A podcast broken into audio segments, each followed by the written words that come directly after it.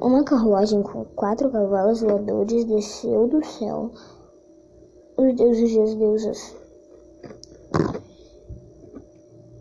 levaram ele até o Monte Olimpo. Lá Hércules foi recebido com grande honra e respeito por todo mundo. Zeus e Hera de desceram de seus tronos e deram boas-vindas a, boas-vindas a Hércules. A cerimônia de boas-vindas emocionou a todos presentes.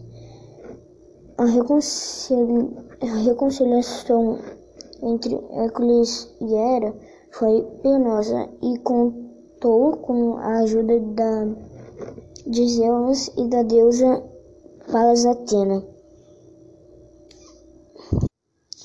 Embora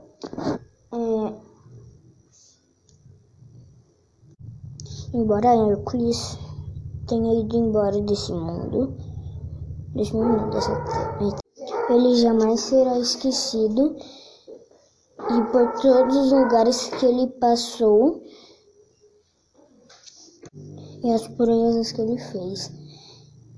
E os sacrifícios, vários sacrifícios foram feitos em seu, seu nome e templos.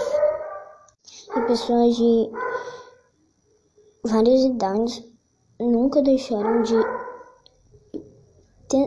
repetir suas proezas e, e recontar todas as histórias que Hércules, todas as proezas que Hércules fez. Ou seja, ele nunca mais será esquecido aqui na Terra.